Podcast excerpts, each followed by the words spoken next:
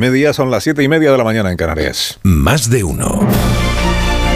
Alsina en Onda Cero. Dirección de sonido, Fran Montes. Producción, María Jesús Moreno, Marisol Parada y Alicia Eras.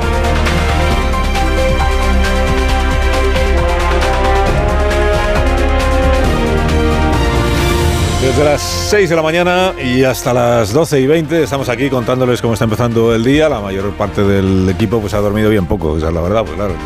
Había que ver, había que ver y disfrutar de una emisión televisiva y radiofónica como la de anoche en Onda Cero, en Antena 3, en la sexta, en todos los medios del grupo A3 Media, el debate que, eh, dato de audiencia, atención, la emisión de A3 Media alcanzó el 46,5% de audiencia 46 y medio. Alcanza eh, de media los 5,9 millones de seguidores. En algún momento de la noche se superó el 50% y los 6 millones y pico de espectadores. Y alcanza también el dato, eh, alcanza bien la emisión, eh, 11,3 millones de espectadores únicos. Es la emisión no deportiva más vista de esta temporada. Y dirá usted, no es para menos. Pues no, no, es para menos, efectivamente, porque es el debate de la campaña electoral, que vamos a ver en qué medida marca o no marca lo que queda de campaña. Bueno, les he contado antes que hay diarios que hoy en sus portadas dan claramente vencedor del debate a Núñez Feijóo. Hay diarios que prefieren describir el debate como bronco y centrarse en cómo discurrió ese cara a cara. Y lo que no hay son diarios que den vencedor a Pedro Sánchez, al menos de los diarios más leídos en, en nuestro país. El país es de los segundos, de los que se fija en, cómo fue el debate, el, ambiente en el debate y no en... El título de la edición del país de esta mañana dice Sánchez y Feijó se enzarzan por sus pactos en un debate bronco. Menciona que el presidente estuvo a la defensiva y que el aspirante se lanzó al ataque salió a la ofensiva en contra de lo previsto y sorprendió al socialista, dice el diario El País. Carlos Cue vio a Feijó dominando la escena y a Sánchez desesperado por colocar sus mensajes. La estrategia de la Moncloa, dice, se vio desbordada por un Feijó completamente diferente al del Senado. Un articulista muy vehemente contra el PP, habitualmente como Vidal Folk, despacha el asunto diciendo que ninguno de los dos se derrumbó y que quizás Sánchez sufrió menos en su tarea de movilizar desencantados y frenar su fuga como votantes. Marian Martínez Bascuñán opina que el debate era una bala de plata para quien va por detrás en las encuestas, o sea, Sánchez, y que la desperdició. Y Manuel Javois no se anda con rodeos. Dice, noche nefasta de Sánchez. No estuvo rápido ni hábil. Insistió en el sentido del humor de Feijó como si eso fuese gracioso y fió a su sonrisa muchas de sus respuestas. Fue una estrategia sin pies ni cabeza. Esto en el país. La vanguardia.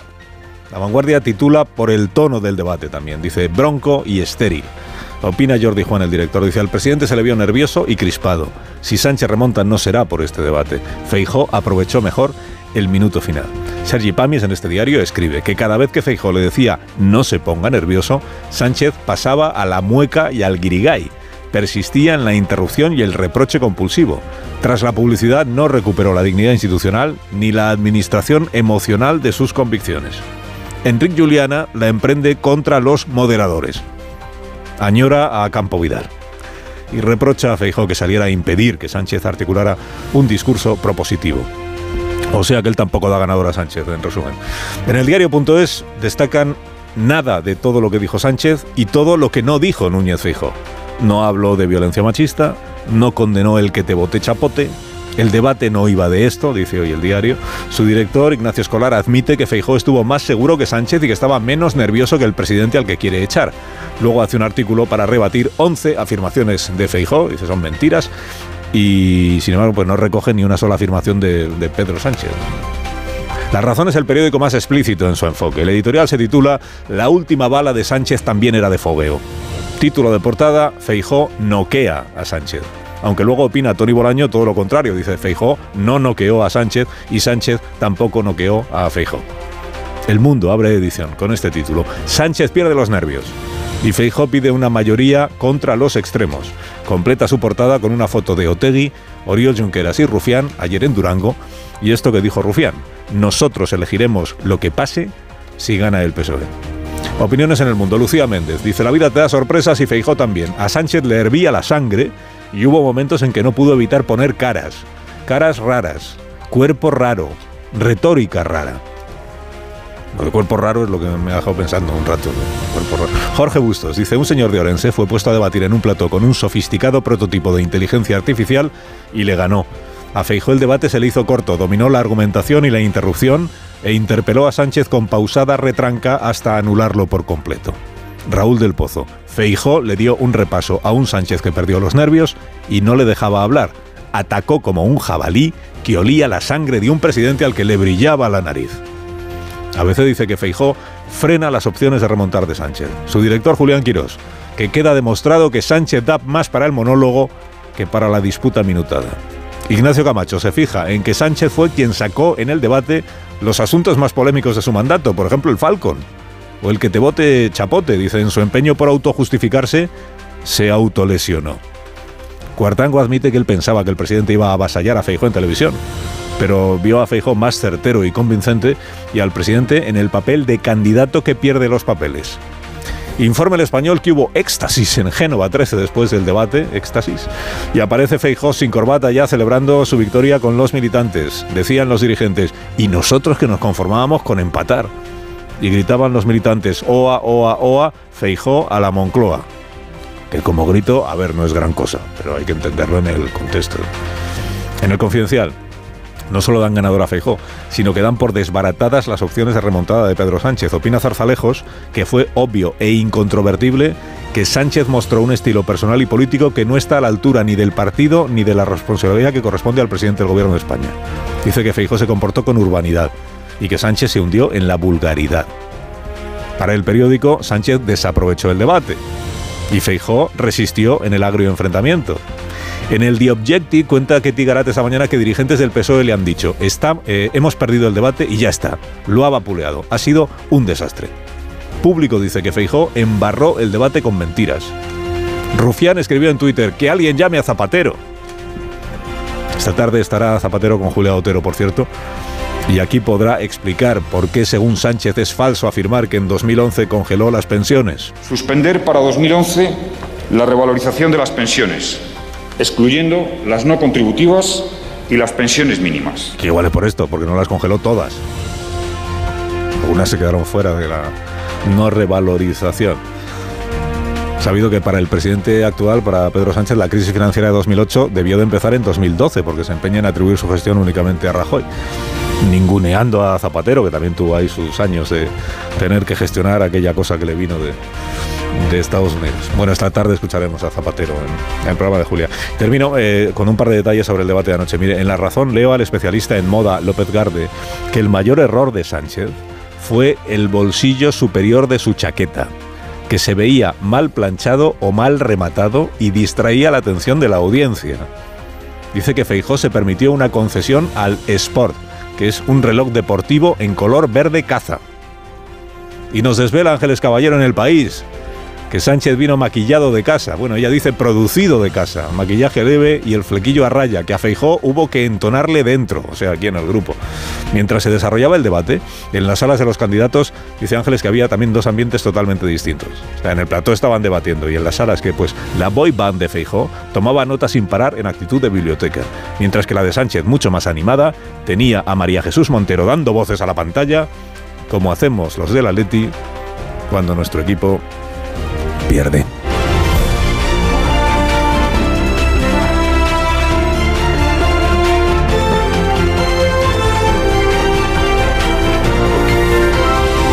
Con Carlos Alsina en Onda Cero, somos más de uno.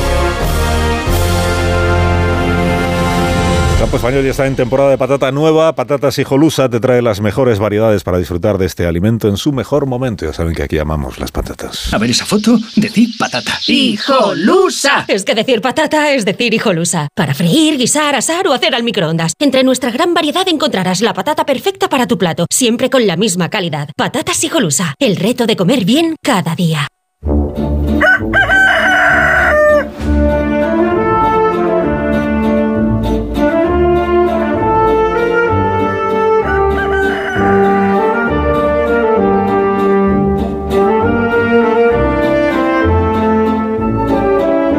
El gallo La Torre como cada mañana a esta misma hora. Buenos días, Rafa.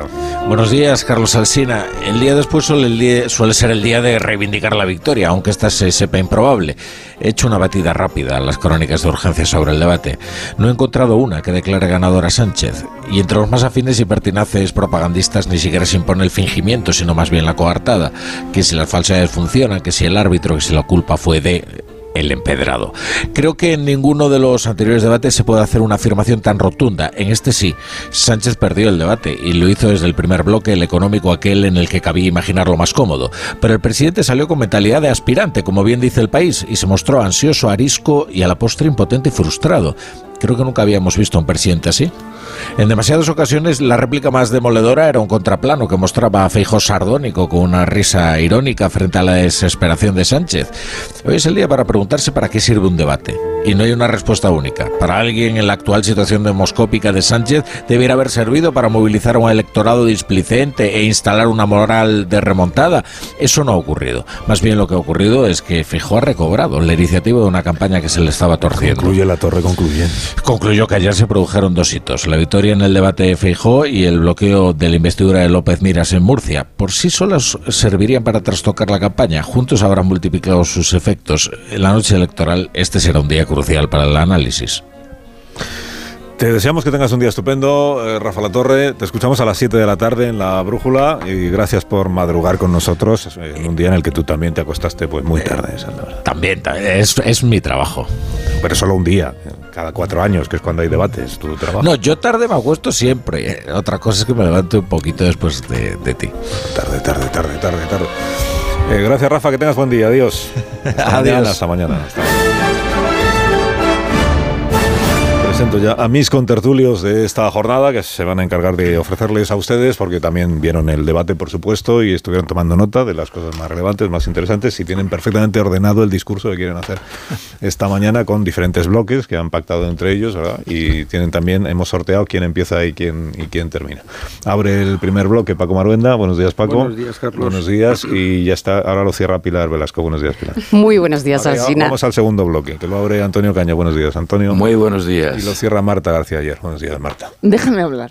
Buenos días. No, yo no miento. No miento. No mienta, no miento, no mienta. Buenos días, Amón. ¿Cómo estás? Yo abro ni cierro, ¿no? Bienvenido.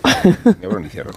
Tú ni abres ni cierras porque Tienes tendrás, un minuto de oro. tendrás el minuto de oro al final de la tertulia. Suele ser así. ¿eh? Para indultar a quien tú quieras. Bueno, eh, a ver, por dónde- vamos a empezar por el final, si os parece. El final no es el, no es el minuto de oro, sino es lo que vino después del debate. ¿no? Porque una vez que terminó el bueno los espectadores pudieron ver todavía el final en el plató termina el debate se levantan los candidatos entran sus equipos a saludarles a decirles oye te ha ido bien no sé qué tal. Y saludan a los moderadores que sufrieron ayer lo suyo porque había momentos en los que no hacían ni puñetero caso los, los contendientes y se presentan ahí también los directivos del grupo en fin todo esto lo vieron los espectadores. Luego además pudieron escuchar las primeras declaraciones que hacen Sánchez y Feijóo todavía en este grupo antes de ir a sus respectivas. Igual ya no vieron porque se fueron a la cama como me pasó a mí eh, bueno, a escribir, eh, igual ya no vieron eh, lo que pasó cuando llegaron a sus sedes respectivas y lo que dijeron Sánchez y Feijó. El mm, señor Núñez Feijó le estaban esperando en la calle Génova. Todo esto también pues se prepara, claro, y se coreografía. Y allí estaban los seguidores militantes del PP, simpatizantes de Feijó, pues deseando escucharle. Y en la sede de Ferraz, donde es menos frecuente que vaya el presidente del gobierno, porque normalmente se va a la Moncloa, en la sede de Ferraz, pues también lo mismo. Estaban allí, además, la sede del PP creo que habían puesto como unos carteles en las sillas que decían es el momento, que es el lema del PP, y Feijó presidente, y en sede de Ferraz habían repartido camisetas, eh, camisetas rojas eh, de apoyo a Sánchez. Entonces vamos a escuchar lo que dijo Sánchez y lo que dijo Núñez Feijó, cada uno a su respectiva parroquia, digamos, pero ya en la sede del partido. Primero, el presidente del gobierno. Mirad una cosa, después de 100 minutos o unos pocos más con Alberto Núñez Feijóo, ha habido cosas que se me han quedado muy claras. La primera de ellas y la más importante es que no tengo duda, después de este debate, de que vamos a ganar la selección. Quería que eran carcajadas.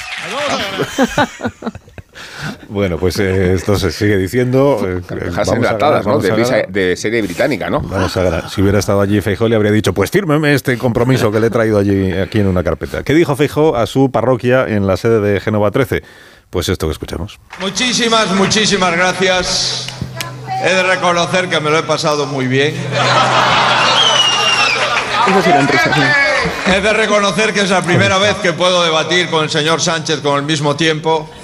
y eso, eso es una experiencia que cualquiera debería de activar y de vivir.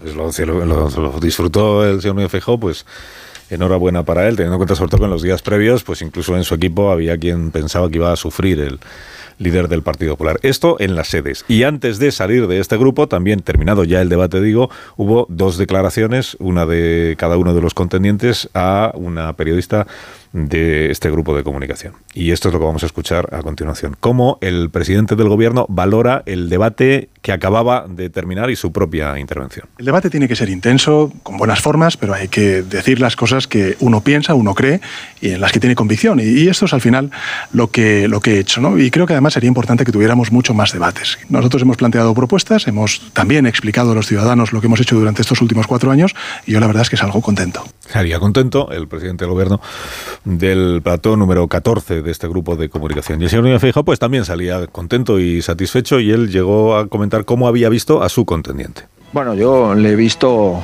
eh, pues quizás un poco tenso y en mi opinión a veces creo que me interrumpía mucho. No sé si la sensación de él es la contraria, ¿no?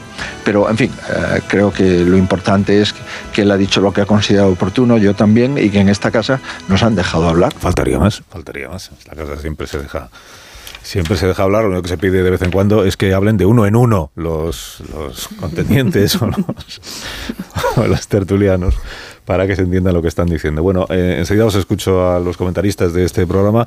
Minuto de oro, esto que, se val- que valoran tanto, le dan tanta importancia los estrategas. En el debate está muy bien todo lo que sucede en el debate, pero al final es donde hay que concentrar el mensaje. Además, es seguramente uno de los momentos más eh, embarazosos para el candidato porque tiene que mirar a cámara, que es una cosa que habitualmente no hacen, mirar a cámara y concentrar en un minuto eh, lo esencial del mensaje que quiere transmitir a los ciudadanos. Este es el que suelen llevar o memorizado o escrito. El señor Sánchez ayer lo llevaba memorizado y el presidente del PP lo llevaba escrito.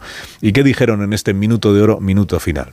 Primero, el presidente del gobierno. Si alguien eh, le ha dicho que debe votar al Partido Popular para acabar con ETA, debe saber que no va a acabar con ETA. Que ETA acabó en el año 2011. Pero en cambio, sí puede acabar con las subidas del salario mínimo interprofesional y la revalorización de las pensiones. Puede acabar con una reforma laboral que está creando mucho empleo y de mayor calidad. Puede acabar con políticas de igualdad de género, puede acabar con políticas que protegen a los colectivos LGTBI, puede acabar también con leyes tan importantes como la ley de eutanasia o de muerte digna. Puede acabar con una política económica que está creando riqueza y creando empleo. Puede acabar con una España moderna, europea, que está siendo admirada en el conjunto de- del mundo. El 23 de julio no nos estamos jugando la alternancia, como ha ocurrido en otras elecciones. Nos estamos jugando por primera vez si España continúa avanzando como ha hecho durante estos últimos 40 años o nos mete el señor Abascal y el señor Feijó en un túnel del tiempo tenebroso donde vaya usted a saber dónde terminamos. Por eso le pido que vote con confianza. Le pido que vote con esperanza y que vote al Partido Socialista. Eh, resumen del presidente del gobierno, eh, voten al Partido Socialista para evitar que gobiernen estos señores que tengo enfrente. Minuto de oro del presidente del PP, que además fue quien cerró el debate, la, la última intervención fue la suya. Lo escuchamos también. Señoras y señores, le quiero dar las gracias a todos ustedes por seguir este debate con interés. Mi mensaje es muy sencillo. Quiero ser presidente del Gobierno de España, pero no quiero serlo de cualquier forma. La mejor forma, en mi opinión, es que ustedes voten masivamente el próximo 23 de julio, que voten directamente para acabar con los bloqueos y los bloques que en este momento están atenazando a la política española.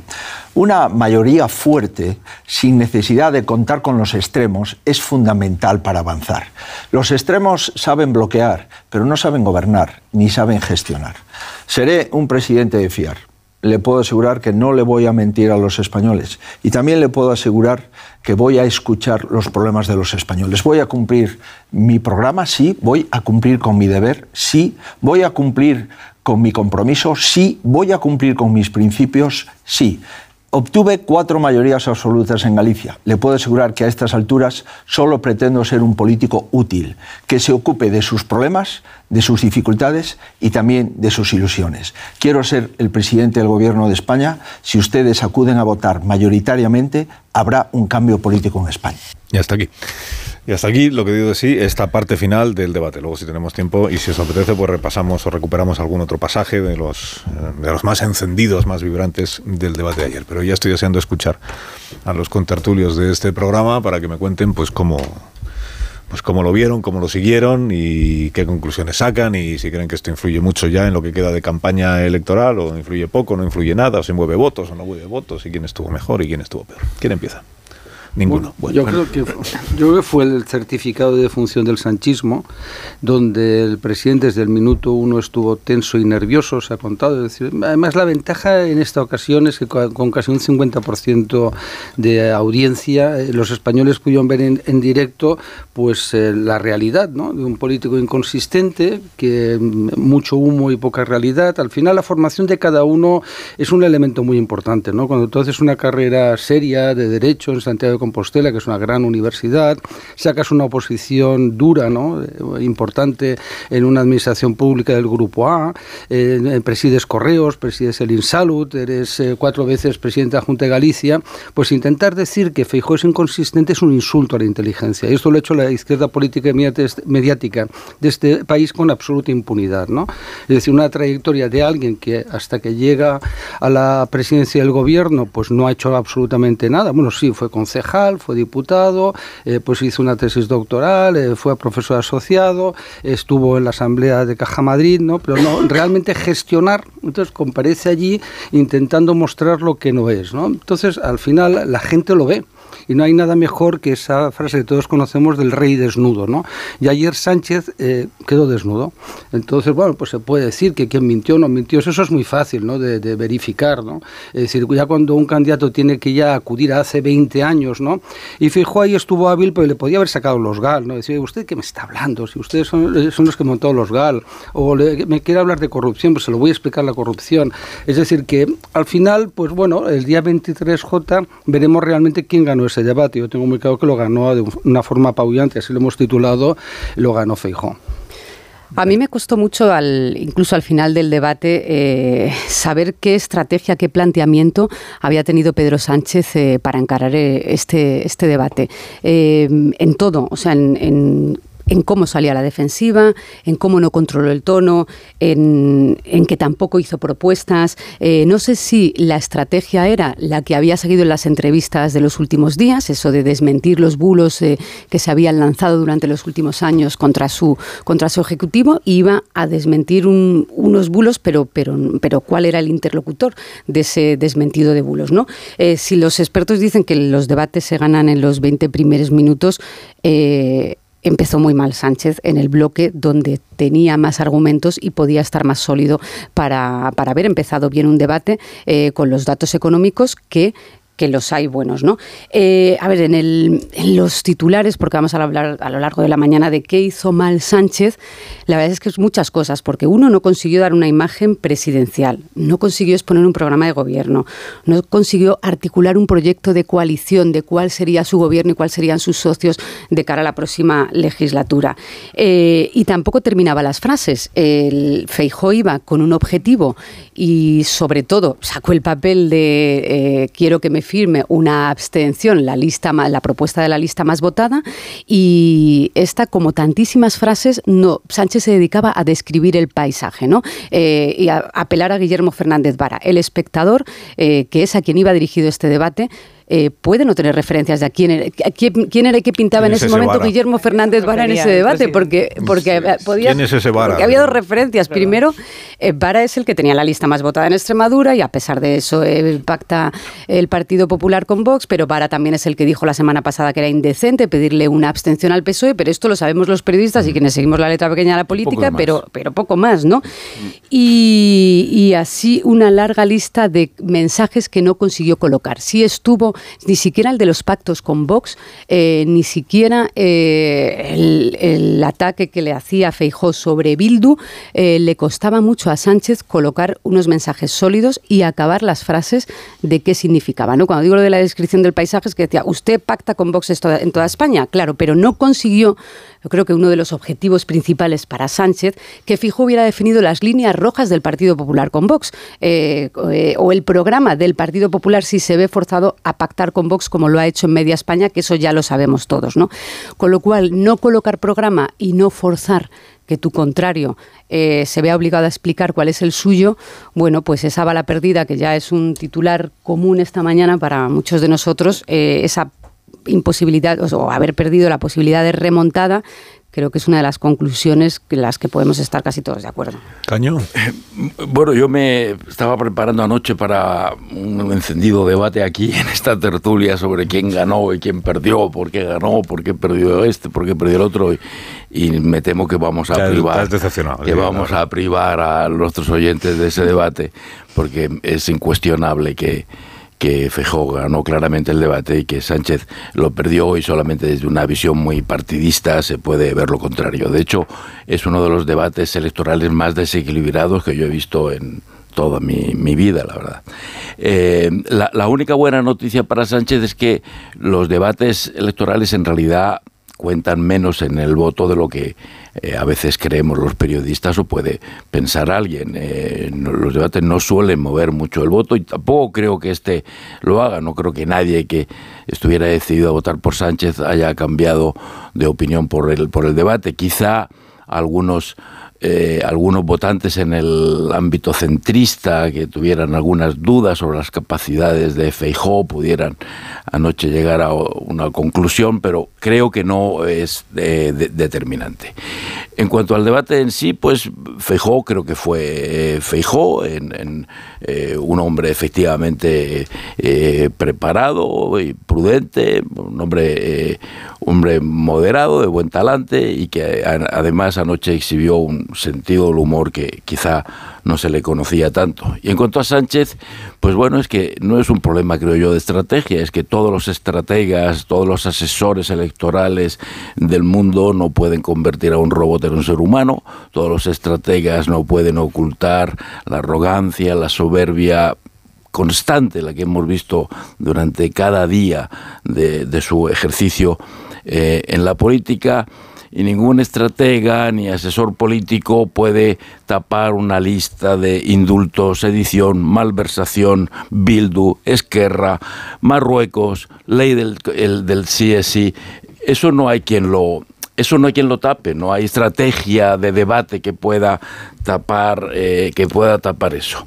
La única cosa en la que podía estar eh, confiado Sánchez ya no va a ocurrir. Cuando, cuando nadie conocía a Sánchez, o cuando pocos conocíamos a Sánchez, tal vez la, fachada y el trabajo de los estrategas y, la pose de víctima pudo convencer, iba a decir otro verbo, pero lo dejaré en convencer, pudo convencer a algunos, pero ahora ya, ahora ya lo conoce demasiado gente y lo conocen demasiado bien y no hay eh, spin doctor que recupere a, a, una, a un personaje como este. Para que no se quede Antonio con las ganas de que alguien le lleve la contraria, se la voy a llevar. un poquito de debate, ¿verdad? Que no, en, no en que Exacto, Es lo que, es no te preocupes. De uno en uno. Caño que, que, aquí me tienes para llevarte la contraria cuando haga Sin mentir, sin mentir. ¿eh?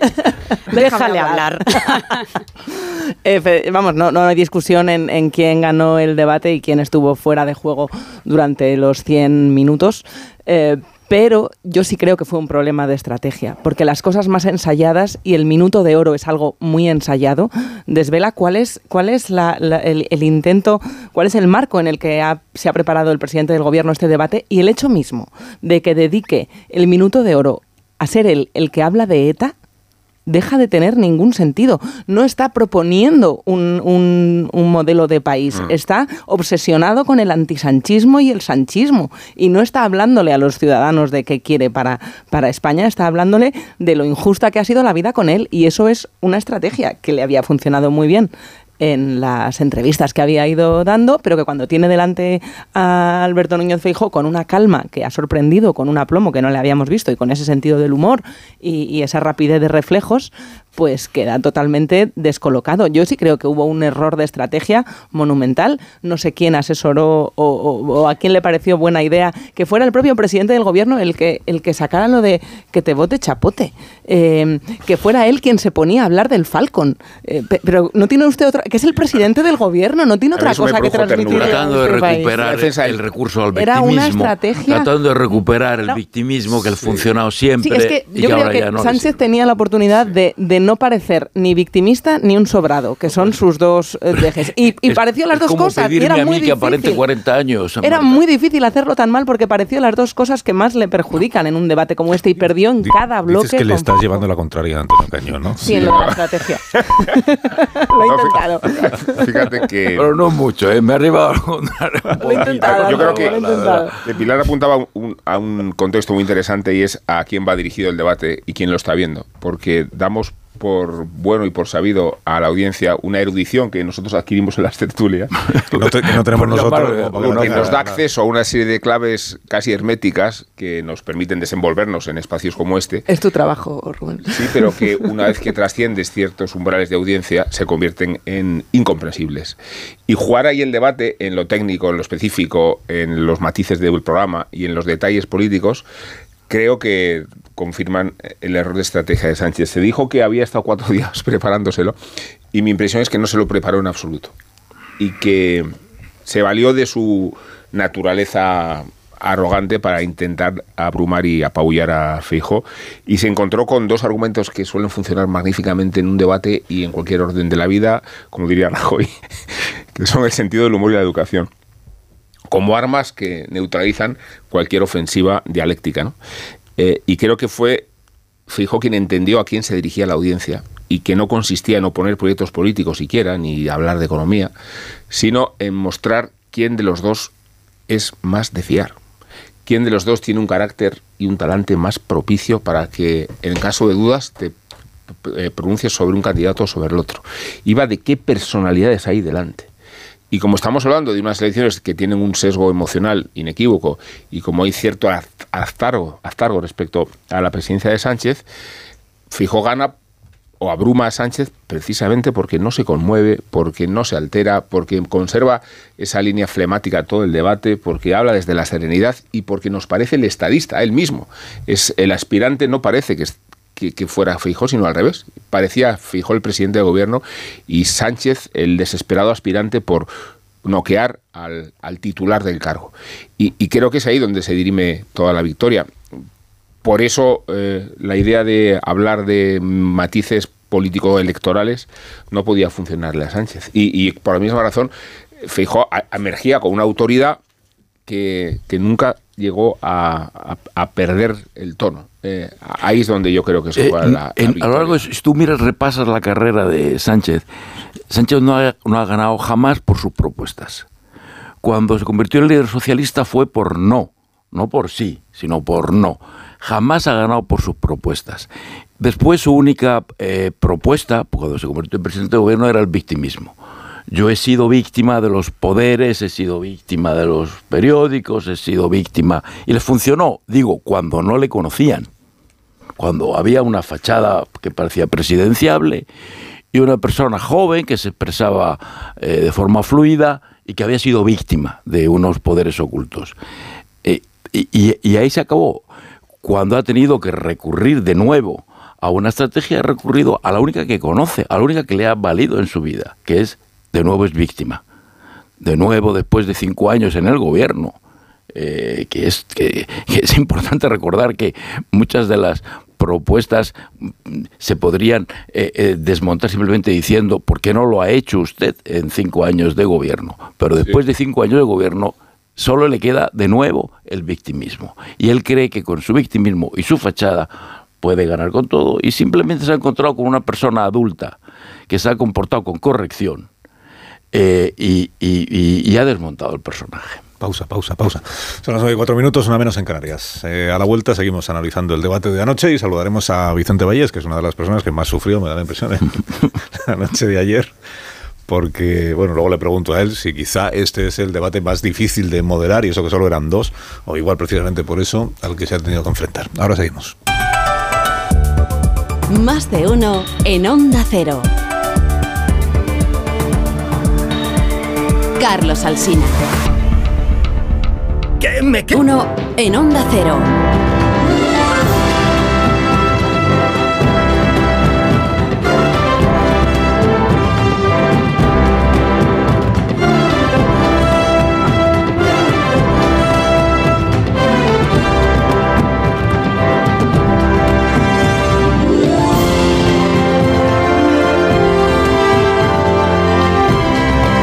10 minutos, una menos en Canarias. Estamos en tertulia esta mañana con Pilar Velasco, Antonio Caño, Paco Maruenda, Marta García Ayer y Rubén Amón, analizando el asunto, el asunto que es el debate y además como ya no va a haber, ya no va a haber más, por lo menos en esta campaña electoral, o ya el tiempo dirá. Ahora fijo si los pide, ¿no? No, la no, ahora no. Lo ¿para he dejado. Sí, se alto. trataba de eso. Trataba de que haya solo uno. Oye, el que gana, pues ha, pues ha ganado. Digo, de momento es el, el único, eh, de momento en, es- en esta campaña electoral es el único entre Sánchez y Feijóo. Creo que hay otro debate con Sánchez, Yolanda Díaz y Santiago Abascal. He leído en algún sitio. Sí. De- debería saberlo, pero re- reconozco, no, no sé qué día es. Pero a ese no va a Feijó, por tanto ya será una situación pues un poco, di- un poco diferente. Un poco diferente. A- Anoche le dijo tantas veces eh, Feijó a Sánchez, eh, debata usted con Abascal, porque yo no soy Abascal, pues que tendremos ocasión de, ver ese debate si nada cambia.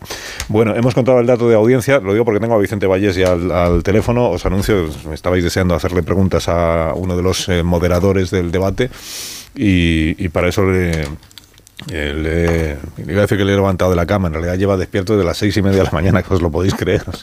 Se acostó a las seis y cuarto y se ha levantado a las seis y media y está pues más o menos bien, digamos, más o menos bien. Vicente Vallés, buenos días. Hola Carlos, buenos días. Buenos días. Después de una jornada en la que no parasteis, ni Ana Pastor ni tú, eh, informativo incluido, por cierto, y luego el debate y encima madrugas para atendernos a nosotros. O sea que es de verdad un, un acto de compañerismo mm, encomiable. A- hablar con alguien que no duerme como tú, eh, no, no, no voy a presumir de haber dormido poco. Mm, Pero igual algo menos que igual algo menos que yo has dormido en el día de hoy. Pero bueno, eso es igual, esas son nuestras cosas, nuestras miserias y esa, nuestra servidumbre. Lo primero, enhorabuena por el dato de audiencia, 46 y medio, hablamos de casi 6 millones de espectadores, la media de toda la emisión en Antena 3 y en la Sexta. Y en algunos momentos de la noche, en el, esto que llamáis el minuto de el minuto de oro, no el de los candidatos, sino el del programa, por encima de los 6 millones y por encima del, del 50% de audiencia, que es un pues que es un dato espectacular. Espectacular. Bueno, antes hemos comentado, eh, es que es quizá ha sido este el debate más difícil que os ha tocado moderar, porque se se está hablando mucho de que se interrumpían constantemente ellos. Incluso hemos escuchado algún pasaje en el que Ana y tú les estáis diciendo, oiga, que nos hagan un poco de caso. ¿eh?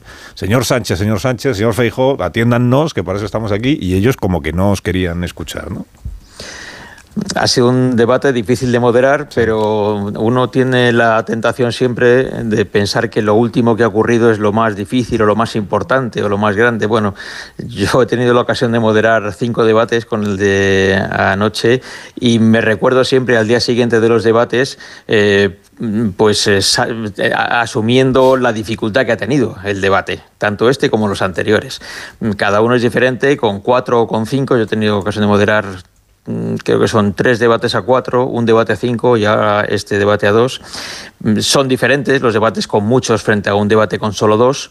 Eh, hay quizá momentos de, ayer desde luego los ha habido, de interrupciones mutuas, eh, muy permanentes, eh, y esa parte, pues lógicamente no siempre es fácil de, de moderar, también porque tienes que tomar una decisión en un momento determinado de cuándo entras o cuándo no, a, interrumpir un intercambio en el que están hablando los dos a la vez. Y bueno, pues eso siempre es, eh, es discutible, si hay que entrar un poco antes o un poco después a interrumpir una discusión en la que se han enredado los, los dos combatientes, por decirlo así. Bueno, yo eh, opino que, que estuvisteis muy bien, Ana Pastor y tú, dirán, dirán los oyentes, claro, son compañeros del grupo. Mm, en efecto, eso tampoco lo voy a negar. Pero creo que estuviste, porque yo creo que forma parte del mensaje que se transmite a los espectadores ver cómo dos personas eh, interactúan entre ellas y cómo eh, se dejan o no se dejan hablar y cómo se interrumpen o no se interrumpen y cómo se dicen no me mienta y, y el que miente es usted. De todo eso yo creo que no se puede no se le puede hurtar al espectador porque eso forma parte de un debate cuando hablamos de un cara a cara. Yo creo que los moderadores tienen más papel cuando son cinco, cuando son cuatro, porque tienen que estar repartiendo más el juego entre ellos, pero cuando hay dos, oye, como dijisteis vosotros mismos anoche en algún momento, ellos se autogestionan las, las intervenciones, saben lo que hay, solo hay que intervenir y así lo hicisteis vosotros cuando ya que ellos se convierten en un guirigay que no hay Dios que entienda la palabra de lo que están diciendo. ¿no? Sí, yo, yo entiendo que es así. Eh, en un caso como el de ayer, da igual también si son más candidatos, pero muy especialmente en el caso de ayer con dos candidatos, eh, hay un aspecto importantísimo de cara a los espectadores que es la forma de manifestarse de cada uno de los candidatos, porque eso define también a los candidatos, no solamente sus propuestas o sus ideas o los temas en los que quiere uno incidir y prefiere no incidir el otro o al revés, sino cómo hacen eso? ¿Cuáles son las formas que utilizan? Y de hecho, creo que hoy, escuchando vuestra tertulia y leyendo algunos comentarios que se han publicado, pues eh, se hace mucho hincapié precisamente en eso. Eh, si ha ganado uno o ha ganado el otro, o se ha manifestado mejor el uno o el otro, precisamente por la forma utilizada por cada uno. Porque desde mi punto de vista, la forma en la que cada candidato va a un debate es de por sí una decisión política que toma ese candidato. Y creo que eso se tiene que ver en, un debate, se tiene que permitir que se vea. Bueno, y tú, claro, cuando uno está moderando el debate no tiene la, misma eh, perspectiva que tiene el espectador. Bueno, cada espectador tiene también su propia impresión, dependiendo de sus propias ideas y de lo que de lo que ve y de lo que quiere ver. Cada uno de los espectadores nos pasa eso, pero eh, tú como moderador eres capaz de decirme hoy si hubo algún momento del debate, no por la intensidad del debate en sí mismo, sino por los temas que plantearon los candidatos o por las cosas que se dijeron. ¿Hubo algún momento que te llamara la atención o que te resultara eh, inesperado eh, por parte de cualquiera de los dos? ¿O todo entraba dentro de lo de lo que tú tenías en la cabeza que podía suceder en un debate como este. Sí, no, no creo que hubiera nada que de repente me resultara chocante ¿eh? Eh, en lo que ocurrió ayer. Mm, ni los temas de los que hablaron, ni los temas de los que cada uno de ellos intentaba hablar menos o directamente no hablar. Mm, tampoco me extrañó demasiado el estilo en lo que se refiere a las formas que, tuvo cada uno de ellos. No me. yo estaba viendo, lógicamente, estaba viéndolo más cerca que cualquiera de los demás, porque estábamos allí, tanto Ana Pastor como yo, a, un, a tres metros de, de, los candidatos, pero no me, no me resultó. No, no hubo nada que me resultara especialmente chocante, como decir, bueno, esto es muy inesperado, ¿no? Eh, ni en las formas ni en el fondo. Creo que eh, tenían cada uno de ellos una decisión tomada sobre qué es lo que querían hacer y cómo querían hacerlo y era, yo creo, relativamente previsible. Otra cosa es el resultado final. ¿eh? Otra cosa es el resultado final, que cada cual tiene su punto de vista sobre quién ganó y en su caso si fue por una distancia corta o por goleada. En eso, en eso eh, los comentarios que se publican esta mañana, los que estamos escuchando al menos en este programa, en otros programas igual la impresión es diferente porque no, sé lo que se está diciendo en otros sitios, pero de lo que yo he leído en la prensa esta mañana, la impresión general, o la mayoritaria desde luego, es que el, en el debate salió mejor parado Feijóo, que además partía con una expectativa, digamos, más baja que el presidente del gobierno, que incluso entre los medios que acostumbran a ser, digo yo, pues como más generosos con, con lo que él hace, eh, admiten que no, que no aprovechó la, oportunidad. Te, quiero pedir algún chisme, algún chisme o sea, de lo que no se vio en, el, en la emisión, antes y después del debate, Lara. la actitud de los, de los candidatos, sobre todo después del debate, una vez que ha terminado, porque igual cada uno de los candidatos sabe si está más o menos contento independientemente de lo que diga luego en público. ¿Se, ¿Se, percibió algo de eso al terminar la emisión, en ese contacto rápido que tenéis con, con los eh, contendientes, con sus equipos, con, los directivos de nuestro grupo, en fin. Sí, bueno, yo a ese respecto eh, lo que tengo que decir es que esta vez, contrariamente a debates anteriores, mm, los eh, moderadores no hemos hablado con los candidatos al terminar el debate. Eh, en otras ocasiones sí, cuando termina el debate, pues eh, bueno, se forma y se forman grupitos y vienen los asesores y bueno, pues el que más y el que menos se acerca te saluda y hablas con ellos un rato, te dan su impresión. Eso no ocurrió ayer. Los, eh, los equipos, tanto de un candidato como del otro, se fueron a arropar a su candidato, rodearon a su candidato, no hubo intercambio de unos y otros eh, prácticamente salvo para despedirse, no hubo más. Em, en otras ocasiones sí ha habido em, una charla em, incluso animada después de los debates entre diferentes candidatos y diferentes asesores de los candidatos. Esta vez no, estaban como muy apartados los unos de los otros, apartados dentro de que el plato es pequeño, pero quiero decir que no, no, no se mezclaron entre sí los, los eh, equipos de uno y de otro, ni tampoco los dos candidatos, salvo el saludo final justo cuando terminó el debate, no intercambiaron más palabras, al menos que yo lo viera, ¿eh? en el rato que yo estuve dentro del plato, porque tampoco me quedé hasta que terminaron. Yo, bueno, cuando terminó el debate, yo me quedé un poquito en el plato y ya al cabo de unos minutos salí. Pues eso también creo que es un, que es un elemento interesante, de la relación, más allá de lo que se ve en público, la relación que hay entre los equipos de Sánchez y Fijo y entre ellos dos mismos, que se corresponde con la percepción que tenemos de que el diálogo, digamos que si no es inexistente del todo, si es mm, poco frecuente entre, entre el Partido Popular y el Gobierno de España en este momento. Bueno, salvo que mis contratulios tengan alguna pregunta más que hacerle a Vicente Vallés, que tendrá pues un montón de cosas. Solo una, tenía yo la... Pues adelante, Amón. En las pausas publicitarias, eh, Vicente, preguntar si se trasladaba cierta tensión o cómo se vivió ese, ese momento, sobre todo la primera, porque la segunda fue un poco más breve, pero la primera tuvo su enjundia, ¿no? Bueno, sí, estaban tensos, ¿eh? estaban tensos. Eh, es verdad que en esta ocasión, al revés que ha ocurrido en algunos otros debates, las pausas han sido muy breves, de dos, tres minutos, con lo cual no daba mucho tiempo porque el candidato recibía a su asesor, al único que podía entrar en esas pausas, eh, hablaban pero le digo, dos, tres minutos, no, no daba tiempo a darle muchas vueltas al tema. Así que venían, le daban un par de instrucciones, tomaba nota, eh, entraban las maquilladoras y, tal para retocar un poco el maquillaje de, de, los candidatos y poquito más. Así que no, no daba tiempo a que se pudiera eh, estar mucho rato mm, esperando a que se reanudara el debate y se pudieran hablar y tal. Algunas miradas se intercambiaron, incluso cuando, pues eso, cuando entraban las maquilladoras y tal, y hubo incluso alguna sonrisa entre ellos sobre, sobre esa situación, no sé muy bien por qué, pero eh, ocurrió alguna vez en, en el aplauso publicitaria, pero nada más. Es decir, tensión había,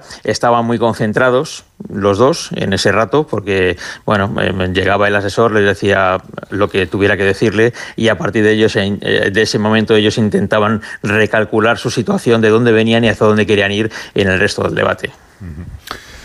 Eh, Vicente Valles, te, agradezco mucho que nos hayas atendido esta mañana, que sé que está el día. Y, a seguir, a seguir. A descansar, a descansar. a descansar si tiene que preparar el informativo de esta noche. Permíteme, Carlos, sumarme a la felicitación a Vicente y a Ana Pastor creo que condujeron el debate muy bien y que hicieron las preguntas adecuadas, que interrumpieron lo justo y que cualquier interrupción más hubiera, hubiera, eh, nos hubiera privado de, un, de la intensidad de un debate que es el que queríamos ver. Así es que enhorabuena, Vicente. Bueno, te lo agradezco mucho, Antonio.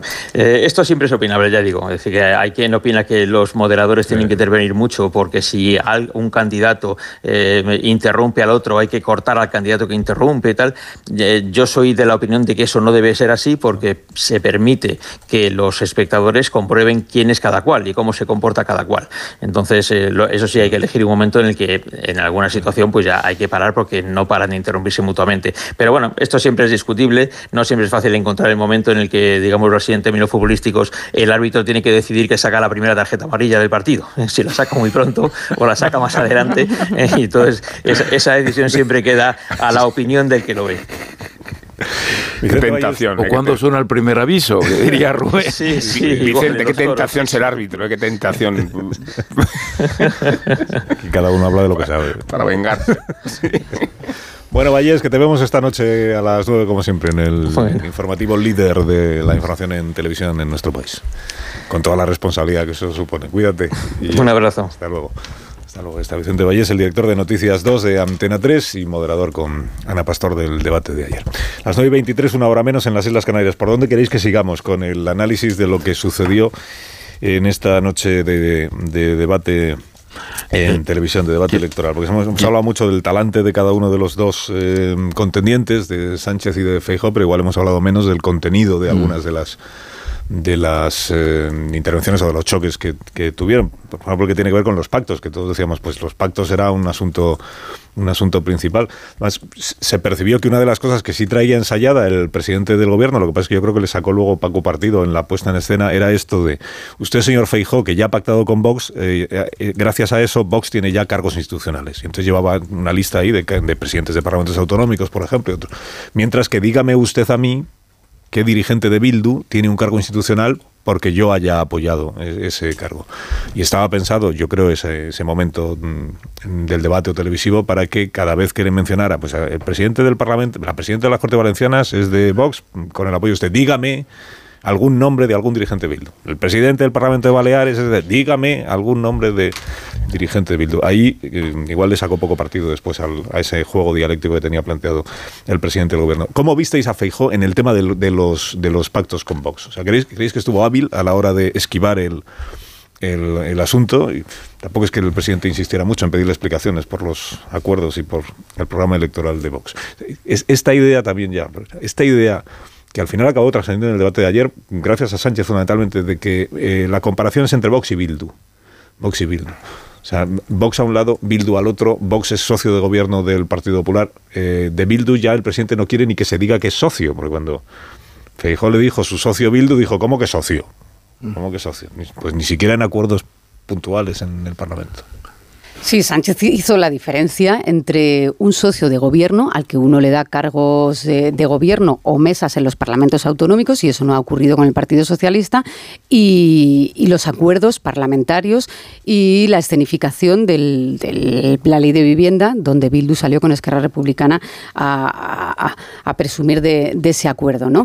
Eh, a ver, en esto volvemos al... Eh, un cara a cara es una, una batalla, ¿no? Entonces, si se te escapa el contrincante, el error, eh, la virtud está en Feijó en este caso, pero el error está en que Sánchez no supo, eh, bueno, eh, forzar una explicación de Feijó sobre los pactos con Vox. ¿no? Llegó a decir Feijó, hemos tenido que pactar con Vox porque el PSOE no nos ha dejado. Y, Sánchez no dio una respuesta tampoco, tampoco a esto, ¿no?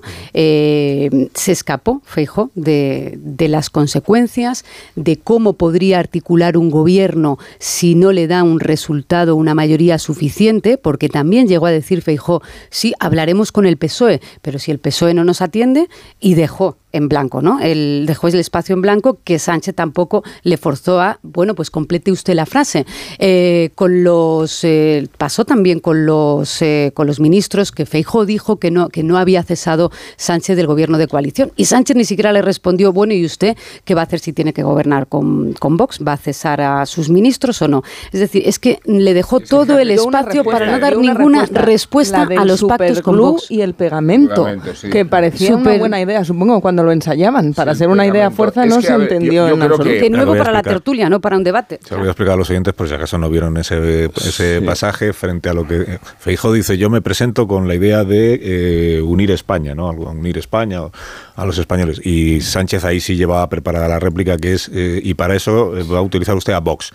Esta es la idea, que la, buena idea es usar a Vox para unir a los españoles, como el superglue, el super Vox. Este es el juego. Esa era la idea, que se quedaba en un eslogan, que era todo lo que repetía. Contaba así, igual funciona mejor es que, la, naturaleza de un, de un cara a cara eh, permite a Feijó objetar a Sánchez lo que no puede justificar delante de los oyentes y espectadores. Quiero decir que en esas condiciones es muy sencillo reprochar a Sánchez sus pactos terribles con Bildu y con Esquerra Republicana. Y relativizar así la relevancia que tienen los pactos con Vox. Es una mala respuesta para los espectadores, pero es una buena respuesta para Sánchez, que no tiene ninguna autoridad para eh, convertirse él en quien homologa los pactos y los legitima.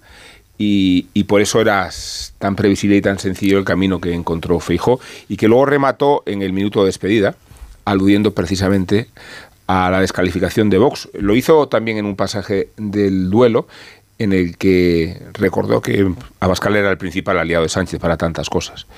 Y volvió a hacerlo cuando al despedirse se significó en esta idea de si queréis que Vox no forme parte del espectro político del gobierno, nada mejor que votarme a mí con toda la fuerza. ¿no? Que son mensajes muy contundentes y yo creo que eficaces. Yo creo que ahí está el problema. un colega ha hecho el trabajo de contar las veces que que Sánchez Oludio mencionó la palabra Vox en el debate y le han salido 27 veces. Es decir, evidentemente Sánchez sí que intentó que el debate girara en torno eh, a Vox, que sabe que es su principal baza contra, contra igual que Feijóo sabe que es su principal eh, debilidad eh, en este momento. Pero no lo consiguió, y no lo consiguió principalmente, yo creo, por lo que dice Rubén, por, por su falta de legitimidad para hablar de pactos. Fíjate si, si, si tiene falta de legitimidad, que él ni siquiera defendió su propio pacto, con el que ha gobernado cinco años. No fue capaz de defenderlo, pero es que no fue capaz ni siquiera de mencionar a Podemos. Dijo, cuando la única vez que se refirió a Podemos, dijo el partido de Yolanda Díaz. Yo he tenido en el gobierno al partido de Yolanda Díaz, que el partido de Yolanda Díaz, eh, hasta donde yo sé, es el Partido Comunista. No sé a qué se refiere con el partido de Yolanda Díaz. Eh, es decir, una persona que no es capaz de defender la coalición de gobierno durante cinco años, una coalición de gobierno de una intensidad legislativa realmente abrumadora. Pues es que no tiene eh, legitimidad, legitimidad, por no mencionar ya eh, los acuerdos puntuales, es cierto, no han sido acuerdos, no ha habido ministros eh, de, de, Bildu, que creo que esa es una pregunta que se le escapó a Fijó. ¿Va a haber ministros, va a haber ministros de, de Bildu, va a haber ministros de Esquerra Republicana en el próximo gobierno? Me parece que hubiera sido una pregunta legítima, pero es que ni siquiera fue capaz de defender la coalición de, de gobierno. En esas condiciones, francamente, cualquier crítica a cualquier pacto futuro queda completamente invalidada. Bueno, pero había críticas que se le podían haber hecho que no hizo el día en que la presidenta de las Cortes Valencianas se ausenta, como le preguntó Ana Pastor, el día que han asesinado a una mujer y la presidenta de las Cortes Valencianas que convoca ese momento de repulsa ni siquiera es capaz de ponerse detrás de la pancarta y está en ese puesto porque el Partido Popular así lo ha querido. Ni siquiera en esa circunstancia eh, Feijó lo pasó mal a la hora de defender la profunda incoherencia de decir que están muy preocupados por la violencia machista y a la vez poniendo en las instituciones gente que la niega abiertamente. Y, con recordar las escarcelaciones del sí es sí, Feijó se fue de rositas, pero, pero es profundamente desolador la posición en la que queda la, ley de violencia de género y la defensa de, las políticas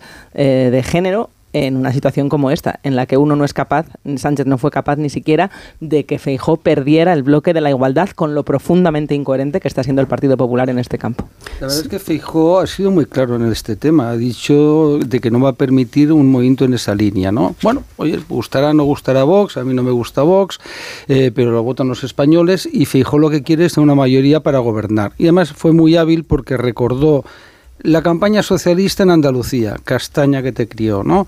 Las campañas en Madrid, castaña que se pegó también eh, Sánchez, Galicia, mayorías absolutas, ¿no? Donde Sánchez ha sacado el espantajo a pasear de Vox, pues lo único que ha hecho es favorecer al Partido Popular, generando el efecto exactamente contrario de lo que buscaba precisamente Sánchez, ¿no? Ha hecho de que el votante, votante del centro derecha vaya hacia el PP. Fijo sabe muy bien un dato que te dicen todos los analistas eh, serios de encuestas eh, que hacen encuestas, y es que más de tres cuartas partes del voto de Vox es PP.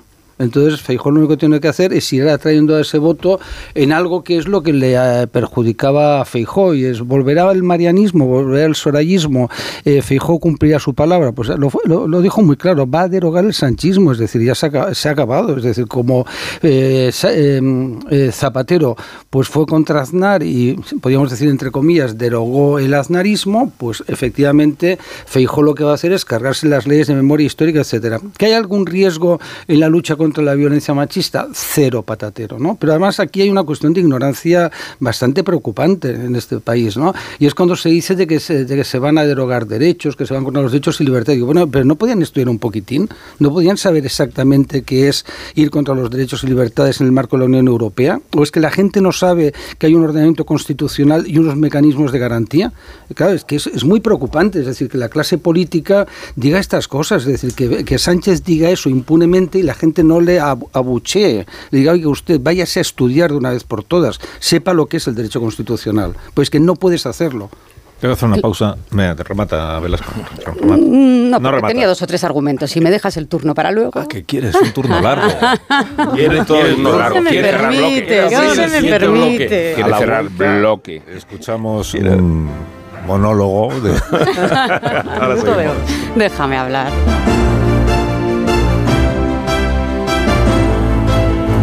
Más de uno. Onda Cero. Carlos Alsina. Soñaba con uno. En Onda Cero.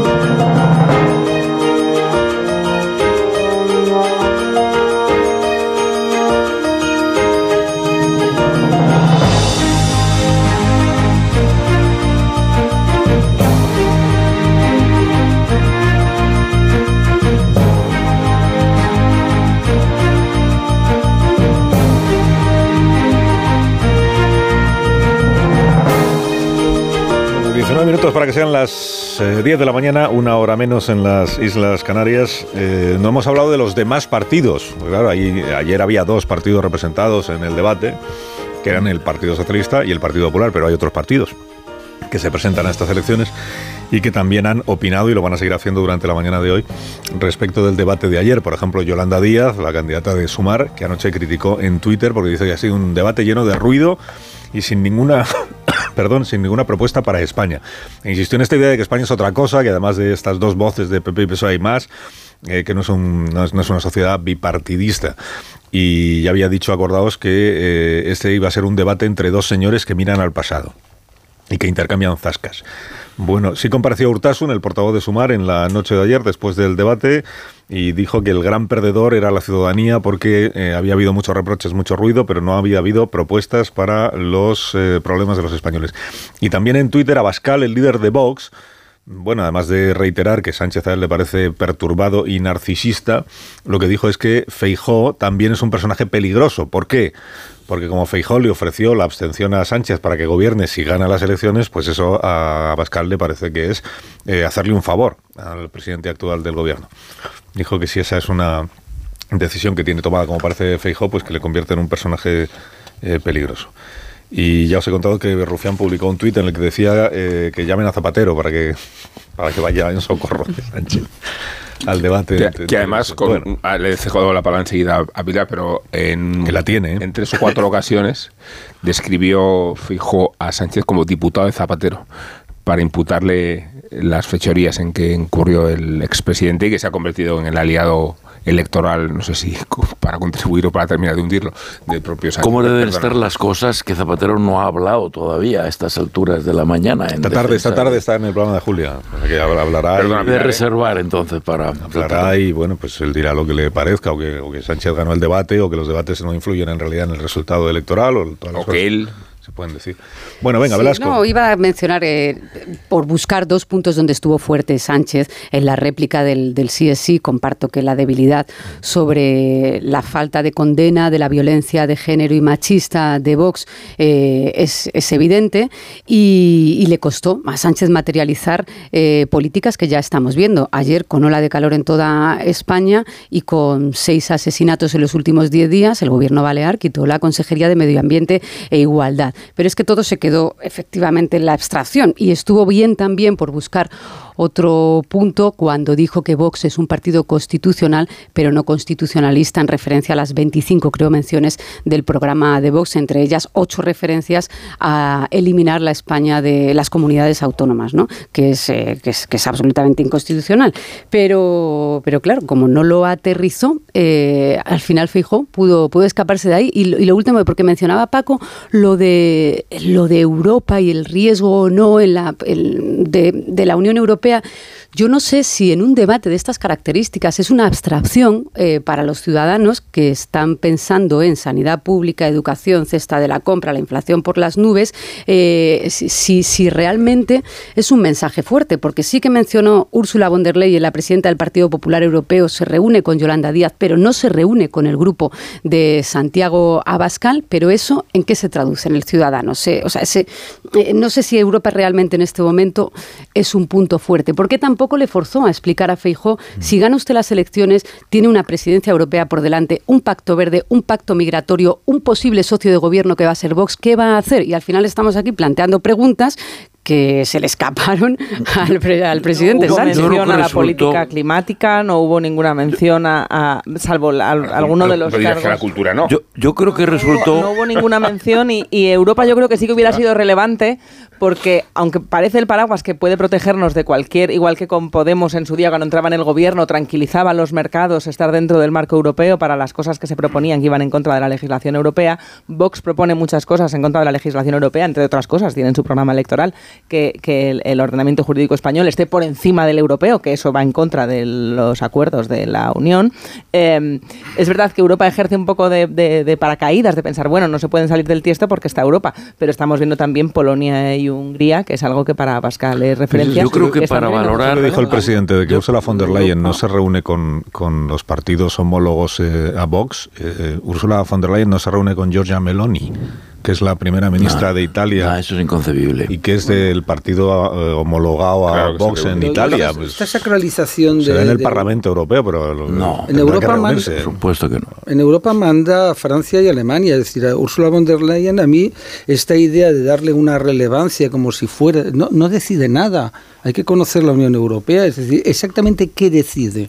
Es decir, ¿qué decide el Parlamento? El Parlamento hace lo que quieren los gobiernos nacionales. Otra cosa es si queremos hablar de la gobernanza europea, como habría que reformar la ciudad, por una razón muy sencilla. Del reparto de los fondos, de las, ayudas de la PAC. Sí, pero eso lo decide Alemania y Francia. ¿eh? Alemania y Francia dicen lo que quieren. ¿eh? Eso en la Unión Europea es muy clarito desde hace mucho tiempo, ¿no? Porque además sí es muy sencillo. Los europarlamentarios, muy bien, tienen autonomía, ¿no? Pero una autonomía que te echan, ¿no? Es decir, el europarlamentario que decide hacer algo que no le gusta a la canciller Scholz, ¿eh? o a Macron, o a Rutte ahora ya no, porque ha caído, ¿no? A Meloni, pues se va a la calle, no pasa nada. Es decir, que, que no sacralicemos el tema, eh, mi opinión, por lo menos eh, europeo, ¿no?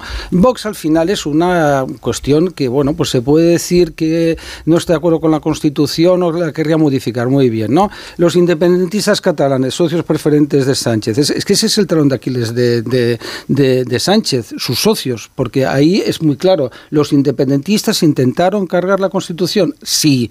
¿Dieron una, hicieron una actuación anticonstitucional? Sí. Eh, los, eh, hombre, estamos hablando de Podemos, vamos a hablar, Podemos, su socio preferente esta legislatura, gobierno de coalición, quería hacer un proceso constituyente, la Spanish Revolution, que nos decían, ¿no? Hombre, porque decir que los socios de Sánchez son constitucionalistas es que te partes de la risa. Es que precisamente en la vanguardia eh, Yolanda Díaz ya hablaba de un referéndum ya en Cataluña. Es decir, entonces, ¿qué le recrimina usted a Vox? ¿Le, recrimina a sus socios? Es la incoherencia política. Yo creo, que, yo creo que Sánchez ha tratado eh, y, durante todos estos días de, dibujar un panorama negro, si él no es reelegido como presidente, que no resulta en absoluto eh, convincente. Eh, Sánchez ha tratado de decirnos que si él no es presidente, nuestra política en Europa va a cambiar drásticamente y Europa nos va a tratar eh, muy mal. Ayer mismo dijo que íbamos a entrar en un túnel negro, dijo en, su, en sus palabras de, clausura del debate ayer. Y ha llegado a decir que no está en juego la, la, alternancia en el poder, que lo que está en juego, si él no es presidente, es la democracia en este país.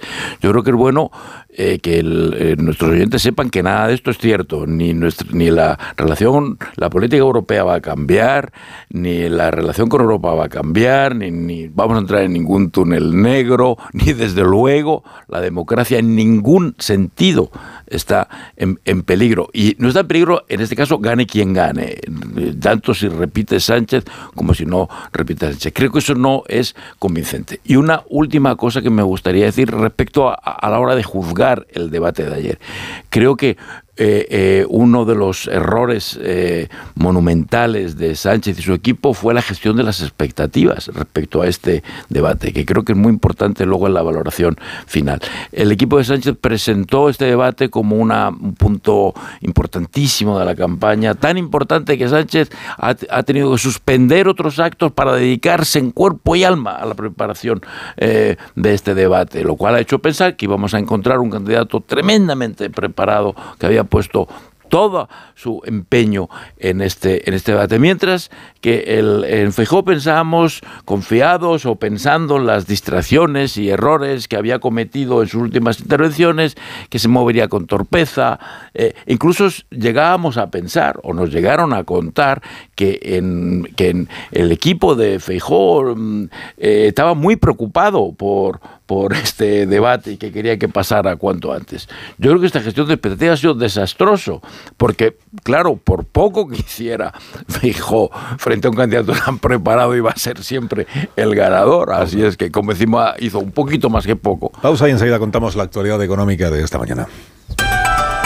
Más de uno en Onda Cero. Mamá, si hay un...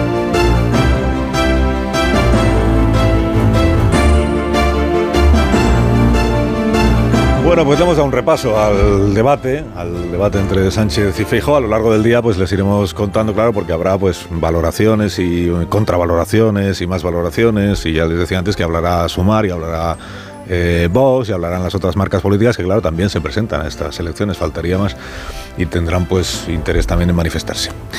Bueno, eh, Amón, ¿quieres indultar a alguien antes de que cerremos la tertulia por esta mañana? Y no querría, porque voy a indultar a un amigo difunto y a un colega cuyas inquietudes tanto le llevaron a crear Foto España, como a fundar una editorial cultural, La Fábrica, como a promover una revista Matador, cuyos años de existencia equivalían a las letras del abecedario. Cada año, desde 1995 apareció un ejemplar extraordinario identificado con una letra, pero Alberto Anaut, nuestro indultado, mi amigo, el vuestro, acaso ignoraba que la cuenta atrás coincidía exactamente con la cadencia de su propio reloj de arena. Está por salir el número Z, 28 años después, 28 números después, y por terminarse una aventura al tiempo que se consumió una vida. Y fue la de Alberto, una vida dichosa, un hombre de muchos saberes, un hedonista y un esteta a quien gustaban los toros y el boxeo, tanto como la literatura, la arquitectura, la foto, claro, el cine y el vino. Un conservador cálido, un conversador mejor, un tipo de excelente sentido del humor y de cualidades humanistas, un agitador cultural que supo conectar las neuronas de tantos artistas. Vestía con elegancia Alberto, esmeraba la selección de las gafas, esas monturas de madera que venían de París y cuyo cosmopolitismo no contradecía su campechanía en la casa de campo de Segovia, sabía comer lechazo con las manos a naut, quiero decir, igual que sabía persuadir con las palabras y mostrar la ternura de unos ojos pequeños y claros, provistos de una lucidez que se ha extinguido, de la A de Alberto a la doble Z de Zinedine Zidane, porque Anaut era del Real Madrid.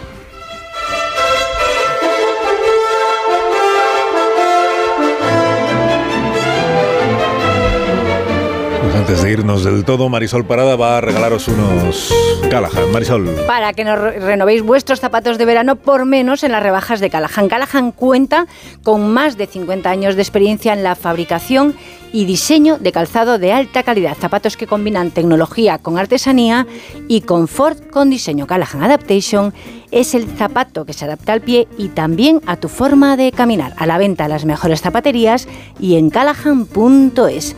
Tecnología, diseño y confort al mejor precio.